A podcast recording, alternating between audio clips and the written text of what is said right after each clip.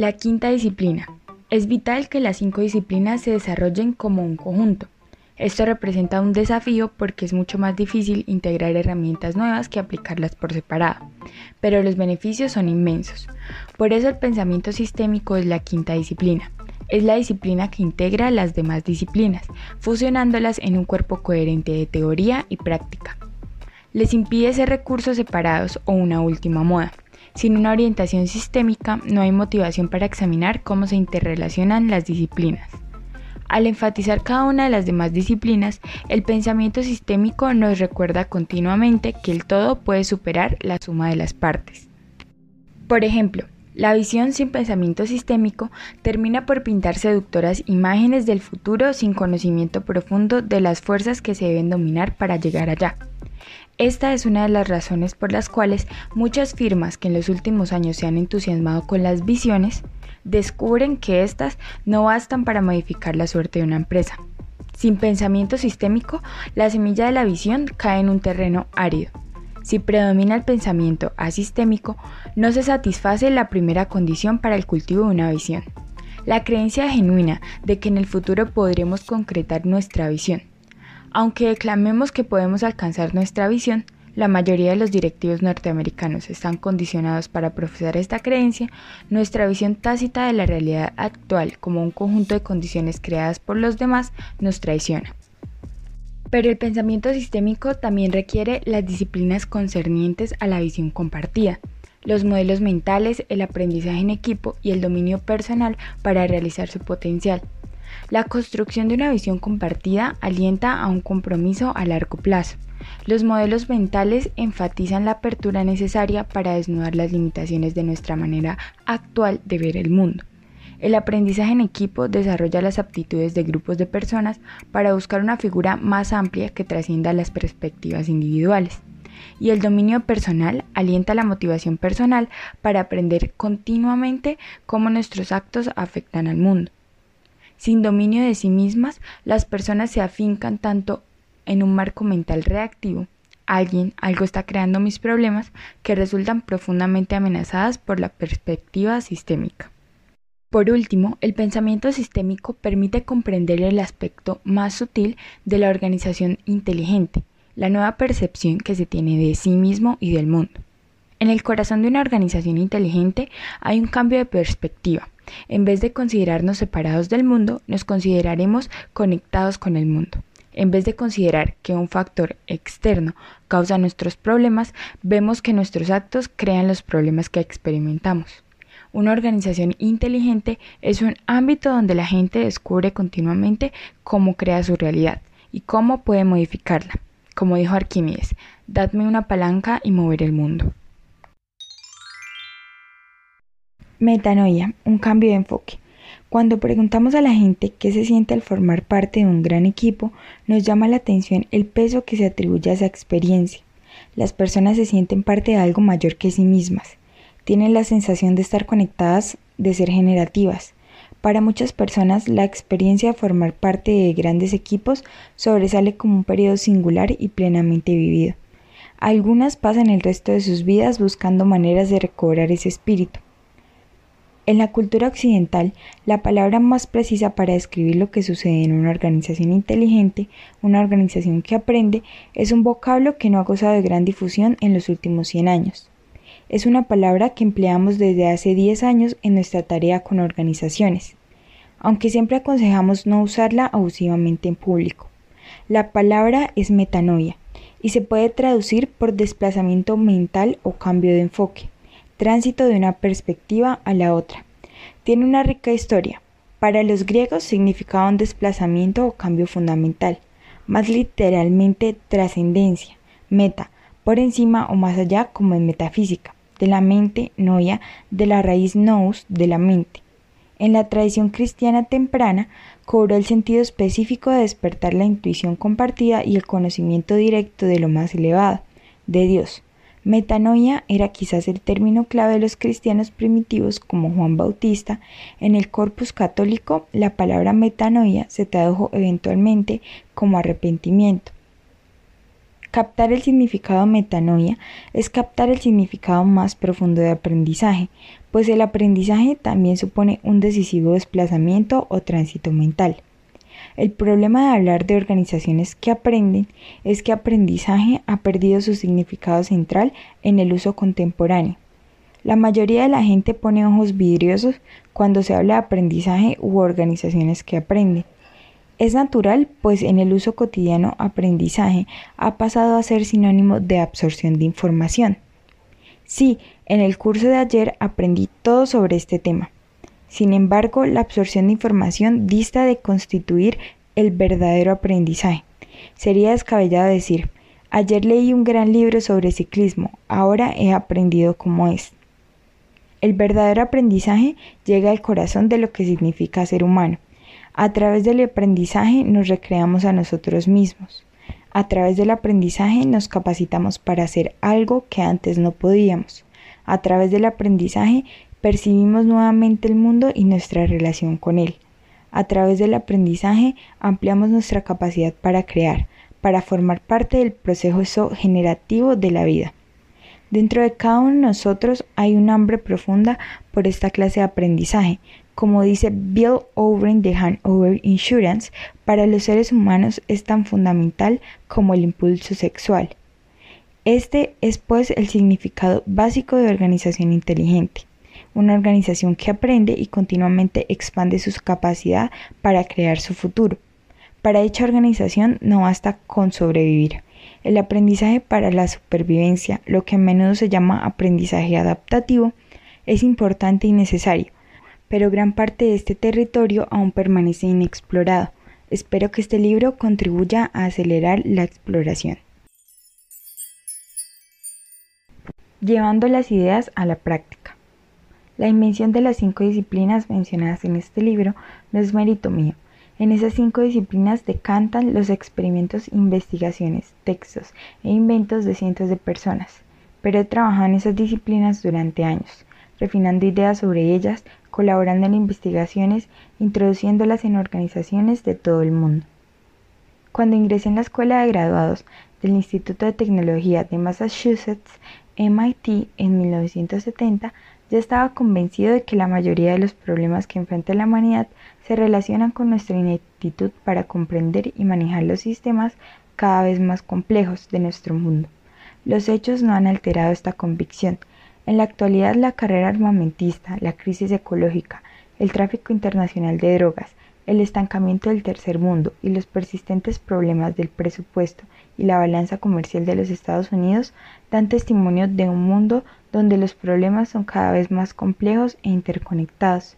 Desde mi comienzo en el MIT me atrajo el trabajo de Jay Forrester, un pionero de la informática que había cambiado de especialidad para desarrollar lo que él denominaba dinámica de sistemas. Jay sostenía que las causas de muchos urgentes problemas públicos, desde la decadencia urbana hasta la amenaza ecológica global, residían en las mismas políticas bien intencionadas que procuraban resolverlos. Estos problemas eran en realidad sistemas que tentaban a los funcionarios a actuar sobre los síntomas, no sobre las causas subyacentes, lo cual producía beneficios a corto plazo y perjuicios a largo plazo, y alentaba la necesidad de nuevas intervenciones sobre los síntomas. Cuando inicié mi tesis doctoral tenía escaso interés por administración de empresas, creía que las soluciones a los grandes problemas se encontraban en el sector público, pero empecé a conocer a directivos que visitaban a nuestro grupo del MIT para aprender acerca del pensamiento sistémico. Se trataba de personas lúcidas, conscientes de las deficiencias de los métodos de administración predominantes. Se proponían construir nuevos tipos de organización, organizaciones descentralizadas y no jerárquicas, consagradas no solo al éxito sino al bienestar y el crecimiento de los empleados. Algunas habían modelado una filosofía empresarial radical, basada en valores de libertad y responsabilidad. Otros habrían desarrollado organizaciones innovadoras. Todos compartían una entusiasta capacidad para la innovación que estaba ausente en el sector público. Gradualmente comprendí por qué el mundo de los negocios es el centro de la innovación en una sociedad abierta. A pesar de lo que se haya pensado en el pasado sobre la mentalidad empresarial, la empresa tiene una libertad de experimentación que falta en el sector público y a menudo en las organizaciones sin fines de lucro. También tiene ciertas pautas definitorias de modo que algunos experimentos se pueden evaluar, al menos en principio, según criterios objetivos. ¿Por qué se interesaban en el pensamiento sistémico? A menudo los experimentos organizacionales más audaces trastabillaban. La autonomía local generaba decisiones que resultaban calamitosas para el conjunto de la organización. Los ejercicios de construcción de equipos enviaban a los colegas a navegar juntos en balsa, pero cuando regresaban a casa aún tenían profundas desavenencias acerca de problemas empresariales. Las compañías afrontaban las crisis con aplomo, pero perdían toda inspiración apenas mejoraban los negocios. Ciertas organizaciones que comenzaban como exitosos resonantes con las mejores intenciones hacia clientes y empleados caían en espirales descendientes que empeoraban cuando más se procuraba subsanarlas. Entonces todos creíamos que las herramientas del pensamiento sistémico podían introducir modificaciones en esas compañías. En mi labor con diversas empresas llegué a comprender por qué el pensamiento sistémico no bastaba. Se requería de un nuevo tipo de administrador para aprovecharlo al máximo. En esa época, a mediados de los años 70, estaban surgiendo nociones acerca de cómo debía ser ese nuevo administrador, pero aún no habían cristalizado, están cristalizando ahora.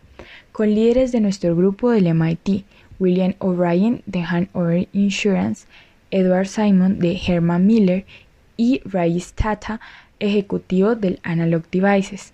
Esos tres hombres trabajan en compañías innovadoras e influyentes.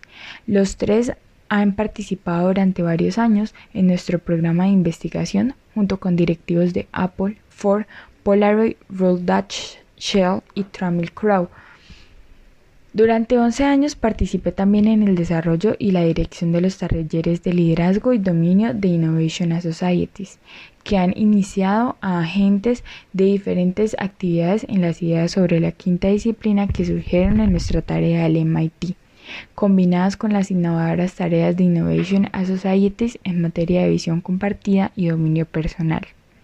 Han asistido más de 4.000 managers, Comenzamos con un énfasis en los directivos, pero pronto descubrimos que las disciplinas básicas como el pensamiento sistémico, el dominio personal y la visión compartida eran relevantes para profesores, administradores públicos, funcionarios del gobierno, estudiantes y padres.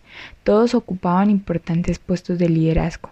Todos pertenecían a organizaciones que aún contaban con un potencial no explotado para crear su futuro. Todos entendían que para explotar ese potencial debían desarrollar su propia capacidad, es decir, aprender.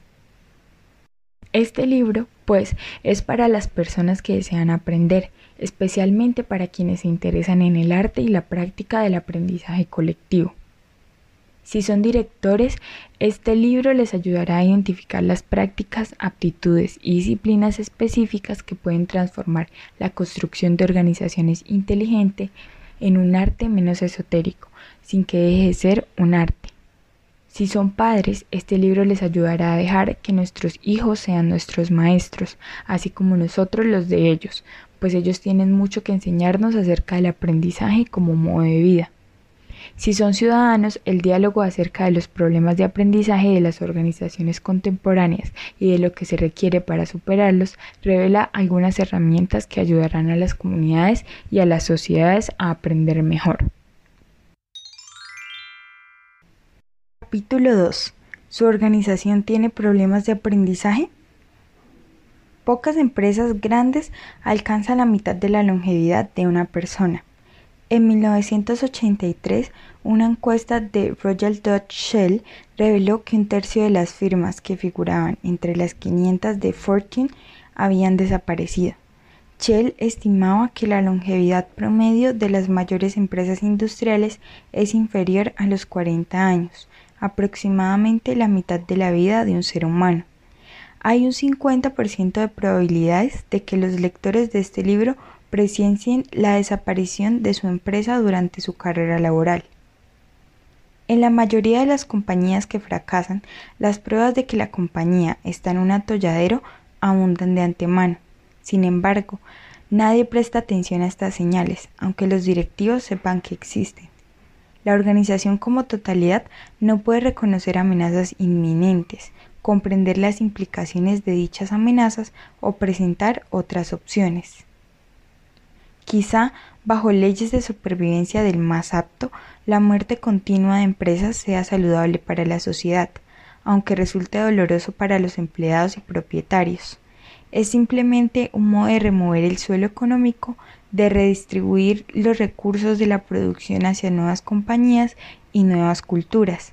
Pero, ¿Qué sucede cuando la elevada tasa de mortalidad empresarial constituye un síntoma de problemas más hondos que afligen a todas las compañías, no solo a las que perecen? ¿Qué sucede si las compañías de mayor éxito tienen poca capacidad de aprendizaje y sobreviven pero jamás desarrollan su potencial? ¿Qué sucede si, a la luz de lo que podrían ser estas organizaciones, la excelencia es solo mediocridad? No es accidental que la mayoría de las organizaciones aprendan mal. El modo en que están diseñadas y administradas, el modo en que definen las tareas de la gente y sobre todo el modo en que nos han enseñado a pensar e interactuar, no solo en las organizaciones sino en general, crean problemas fundamentales de aprendizaje. Estos problemas inciden a pesar de los esfuerzos de personas brillantes y dedicadas. A menudo, cuanto más se esfuerzan para resolverlos, peores son los resultados. Hay algún aprendizaje que a pesar de estas ineptitudes, pues éstas impregnan a todas las organizaciones en cierta medida. Los problemas de aprendizaje son trágicos en los niños, sobre todo cuando no se detectan. Son igualmente trágicos en las organizaciones, donde suelen pasar inadvertidos. El primer paso para remediarlos consiste en comenzar a identificar las siete barreras para el aprendizaje. 1. Yo soy mi puesto. Nos enseñan a ser leales a nuestra tarea, al extremo de que la confundimos con nuestra identidad. Cuando una gran acería norteamericana comenzó a cerrar plantas a principios de los años 80, ofreció reeducar a los obreros cesantes para que buscaran nuevos empleos, pero la reeducación no echó raíces. Los obreros pasaron a ser desempleados o a realizar tareas independientes. Los psicólogos intentaron averiguar por qué y notaron que los obreros sufrían agudas crisis de identidad. Preguntaban, ¿cómo podría ser otra cosa? Yo soy tornero. Cuando les preguntan cómo se ganan la vida, las personas describen las tareas que realizan todos los días, no el propósito de la empresa de la cual forman parte. La mayoría se ven dentro de un sistema sobre el cual no ejercen ninguna influencia hacen su trabajo, cumplen con su horario y tratan de apañárselas ante esas fuerzas que están fuera de su control. En consecuencia, ven sus responsabilidades como limitadas por el puesto que ocupan. Recientemente los managers de una compañía automotriz de Detroit me contaron que habían desmantelado un coche japonés para comprender por qué los japoneses podían alcanzar extraordinaria precisión confiabilidad a un coste más bajo en cierto proceso de ensamblaje. Hallaron el mismo tipo estándar de perno usado tres veces en el bloque de cilindros. En cada ocasión unían un tipo distinto de componente. En el coche americano el mismo ensamblaje requería tres pernos diferentes, que requerían tres llaves diferentes y tres invertarios de pernos, con lo cual el ensamblaje resultaba más lento y costoso. ¿Por qué los americanos usaban tres pernos? Porque la organización de diseño de Detroit tenía tres grupos de ingenieros, cada cual responsable de su propio componente. El japonés tenía un solo diseñador, responsable del montaje de todo el motor y tal vez de mucho más. La ironía es que cada uno de los tres grupos de ingenieros norteamericanos consideraba que su trabajo era bueno porque su perno y su ensamblaje funcionaban a la perfección, cuando las personas de una organización se concentran únicamente en su puesto, no sienten mayor responsabilidad por los resultados que se generan cuando interactúan todas las partes. Más aún, cuando los resultados son decepcionantes, resulta difícil saber por qué. Solo se puede suponer que alguien cometió una falla.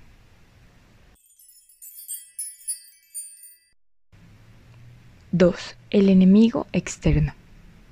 Un amigo me contó una vez que la historia de un muchacho a quien entrenaban béisbol y que tras perder tres pelotas en el campo derecho arrojó el guante y se fue al refugio mascullando. Nadie puede manotear una pelota en este maldito campo.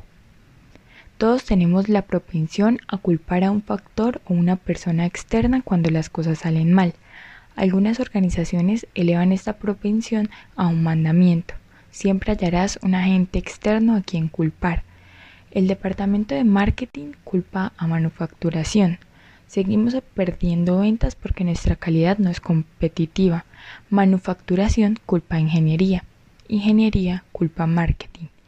Si tan solo dejaran de estropear nuestros diseños y nos permitieran diseñar los productos de que somos capaces, seríamos líder de la industria. El síndrome del enemigo externo es un subproducto de yo soy mi puesto y de los modos asistémicos de encarar el mundo que ello alienta. Cuando nos concentramos solo en nuestra posición, no vemos que nuestros actos la trasciendan. Cuando esos actos tienen consecuencias que nos perjudican, incurrimos en el error de pensar que estos nuevos problemas tienen origen externo. Como la persona perseguida por su propia sombra, no podemos deshacernos de ello. El síndrome del enemigo externo no consiste solo en echar culpas dentro de la organización. Durante sus últimos años en actividad, la otrora triunfal Paper Express Airlines redujo los precios, impulsó la comercialización y compró Frontier Airlines en un frenético intento de combatir la presunta causa de su deterioro competidores cada vez más agresivos. Sin embargo, ninguna de estas medidas tuvo la creciente pérdida de la compañía ni corrigió su problema central, la calidad del servicio, que había decaído tanto que los precios bajos constituían el único atractivo para los clientes. Para muchas compañías americanas, el enemigo está integrado por la competencia japonesa, los sindicatos, las regulaciones gubernamentales o clientes que los traicionan comprando otros productos. La historia del enemigo externo, sin embargo, es siempre parcial. El afuera y el adentro suelen formar parte de un mismo sistema. Este problema de aprendizaje vuelve casi imposible de detectar la influencia que podemos ejercer sobre cuestiones internas que superan la frontera entre nosotros y lo externo.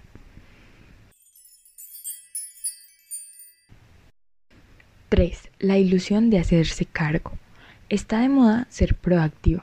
Los managers a menudo proclaman la necesidad de hacerse cargo para afrontar problemas dificultosos. Esto suele significar que debemos enfrentar estos problemas, no esperar al que alguien más lo haga, resolver los problemas antes de que estalle una crisis.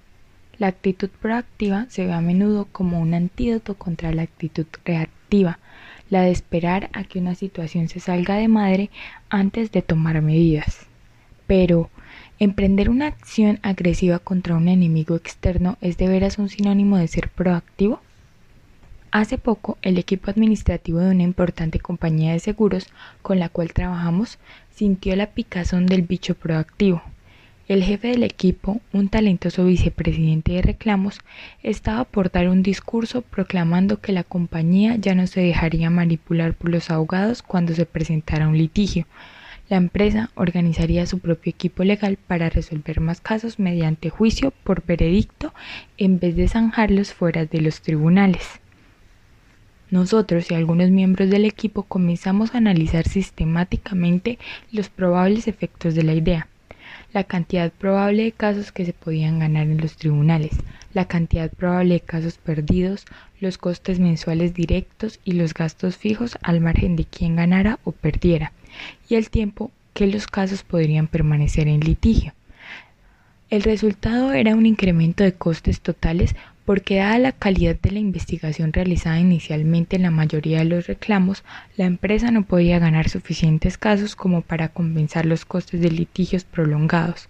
El presidente tiró el discurso a la basura. A menudo la proactividad es reactividad disfrazada. Si nos volvemos más agresivos para luchar contra el enemigo externo, estamos reaccionando, no importa cómo lo llamemos. La verdadera proactividad surge de ver cómo intensificamos nuestros propios problemas. Es un producto de nuestro modo de pensar, no de nuestro estado emocional. 4. La fijación en los hechos. Dos niños se ensarzan en una riña y procuramos separarlos. Lucía dice, le pegué porque me quitó la pelota. Tomás dice, le quité la pelota porque ella no me presta su aeroplano. Lucía dice, él no puede jugar con mi aeroplano porque le rompió la hélice. Como sabios adultos que somos, decimos, venga niños, tratad de llevaros bien. Pero somos tan distintos cuando se trata de explicar nuestros propios enredos. Estamos condicionados para ver la vida como una serie de hechos y creemos que para cada hecho hay una causa obvia. La preocupación por los hechos domina las deliberaciones empresariales. Las ventas del mes pasado, los nuevos recortes de presupuesto, las ganancias del trimestre anterior, quién fue ascendido o despedido, el nuevo producto de nuestros competidores, la demora que se anunció para nuestro nuevo producto y demás. Los medios informativos refuerzan el énfasis en los acontecimientos inmediatos. Si algo ocurrió hace dos días, deja de ser noticias. El énfasis en los hechos desemboca en explicaciones fácticas. El promedio de Dow Jones bajó ayer 16 puntos, anuncia el periódico, porque ayer se anunciaron bajas ganancias para el cuarto trimestre. Esas explicaciones pueden ser ciertas en alguna medida, pero nos impiden ver los patrones más amplios que subyacen a los hechos y comprender las causas de esos patrones. Nuestra fijación en los hechos forma parte de nuestro programa evolutivo. En el diseño de un cavernícola destinado a la supervivencia, la aptitud para contemplar el cosmos no podía ser un criterio primordial. Lo importante es la aptitud para ver al tigre diente de sable por encima del hombro izquierdo y reaccionar con rapidez.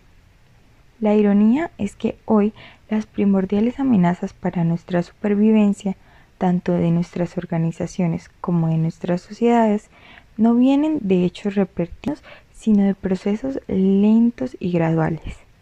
La carrera armamentista, el deterioro ecológico, la erosión del sistema de educación pública de una sociedad, el capital físico cada vez más obsoleto, el deterioro en la calidad de diseños o productos, al menos en relación con la cantidad de competidores, son productos lentos y graduales. El aprendizaje generativo no se puede sostener en una organización si el pensamiento de la gente está dominado por hechos inmediatos. Si nos concentramos en los hechos, a lo sumo podemos predecir un hecho antes de que ocurra para tener una reacción óptima, pero no podemos aprender a crear. 5. La parábola de la rana hervida. La mala adaptación a amenazas crecientes para la supervivencia aparece con tanta frecuencia en los estudios sistémicos de los casos empresariales que ha dado nacimiento a la parábola de la rana hervida. Si ponemos una rana en una olla de agua hirviente, inmediatamente intenta salir, pero si ponemos la rana en agua a temperatura ambiente y no la asustamos, se queda tranquila. Cuando la temperatura se eleva a 21 a 26 grados centígrados, la rana no hace nada e incluso parece pasarlo bien. A medida que la temperatura aumenta, la rana está cada vez más aturdida y finalmente no está en condiciones de salir de la olla. Aunque nada se lo impide, la rana se queda allí y hierve. ¿Por qué? porque su aparato interno para detectar amenazas a la supervivencia está preparado para cambios repentinos en el medio ambiente, no para cambios lentos y graduales. Algo similar sucedió con la industria automotriz norteamericana. En los años 60 dominaba la producción en América del Norte. Eso comenzó a cambiar muy gradualmente. Los tres grandes de Detroit no veían a Japón como una amenaza en 1962 cuando la presencia japonesa en el mercado de los Estados Unidos era inferior al 4%, ni en 1967, cuando era inferior al 10%, ni en 1974, cuando era inferior al 15%. Cuando los tres grandes empezaron a examinar críticamente sus prácticas y supuestos a principios de los años 80, la participación japonesa en el mercado de los Estados Unidos se había elevado al 21,3%. En 1989 la participación japonesa llegaba al 30% y la industria automotriz norteamericana solo daba cuenta del 60% de los automóviles vendidos en los Estados Unidos. Aún no sabemos si esta rana tendrá fuerzas para salir del agua caliente. Para aprender a ver procesos lentos y graduales, tenemos que aminorar nuestro ritmo frenético y prestar atención no solo a lo evidente, sino a lo sutil. Si nos sentamos a mirar los charcos dejados por la marea, no vemos mucho al principio, pero si nos detenemos a observar, al cabo de 10 minutos el charco cobra vida. Ese mundo de bellas criaturas está siempre allí, pero se mueve tan despacio que al principio no lo vemos. El problema es que nuestra mente está tan sintonizada en nuestra secuencia que no podemos ver nada a 78 revoluciones por minuto, solo a 33, un tercio de revoluciones por minuto. No eludiremos el destino de la rana a menos que aprendamos a aminorar nuestro ritmo frenético y ver esos procesos graduales que a menudo plantean para todos las mayores amenazas.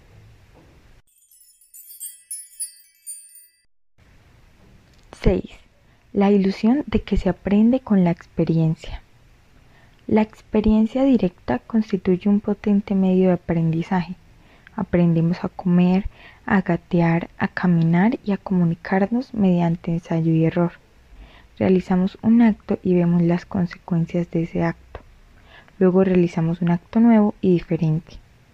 Pero, ¿qué ocurre cuando ya nos vemos las consecuencias de nuestros actos? ¿Qué sucede si las consecuencias primarias de nuestros actos están en un futuro distante o en una parte distante del sistema más amplio dentro del cual operamos? Cada uno de nosotros posee un horizonte de aprendizaje, una anchura de visión en el tiempo y el espacio, dentro del cual evaluamos nuestra eficacia. Cuando nuestros actos tienen consecuencias que trascienden el horizonte de aprendizaje, se vuelve imposible aprender de la experiencia directa. He aquí un fundamental dilema de aprendizaje que afrontan las organizaciones.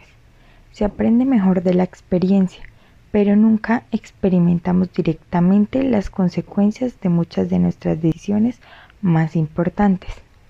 Las decisiones más críticas de las organizaciones tienen consecuencias en todo el sistema y se extienden durante años o décadas. Las decisiones de investigación y desarrollo tienen consecuencias de primer orden en marketing y manufacturación. La inversión en nuevas instalaciones fabriles y procesos influyen en la calidad y la distribución durante una década o más. La promoción de personas atinadas modela el clima estratégico y organizacional durante años. Se trata de decisiones donde hay escaso margen para el aprendizaje por ensayo y error. Los ciclos son muy difíciles de ver y por tanto es difícil aprender de ellos, si duran más de un año o dos. El autor Draper Kaufman Jr., especialista en pensamiento sistémico, señala que la mayoría de la gente tiene memoria corta. Cuando hay un exceso temporario de trabajadores en determinado campo, todos hablan de ese exceso y se obstaculiza el acceso de los jóvenes. Al cabo de unos años esto crea una escasez, sobran puestos y se apremia a los jóvenes a ocuparlos, lo cual crea un exceso. Obviamente, el mejor momento para empezar a prepararse para un empleo es cuando la gente ha hablado durante años de un exceso y hay pocos ingresos. De ese modo, uno termina su educación justo cuando comienza la, escasez. Tradicionalmente, las organizaciones intentan superar las dificultades de afrontar el enorme impacto de ciertas decisiones, dividiéndose en componentes. Instituyen jerarquías funcionales que permiten intervenir con mayor facilidad, pero las divisiones funcionales se transforman en feudos y lo que antes era una cómoda división del trabajo se transforma en una serie de chimeneas que impiden el contacto entre las funciones. Resultado, el análisis de los problemas más importantes de una compañía, los problemas complejos que trascienden los límites funcionales, se convierte en un ejercicio peligroso o inexistente.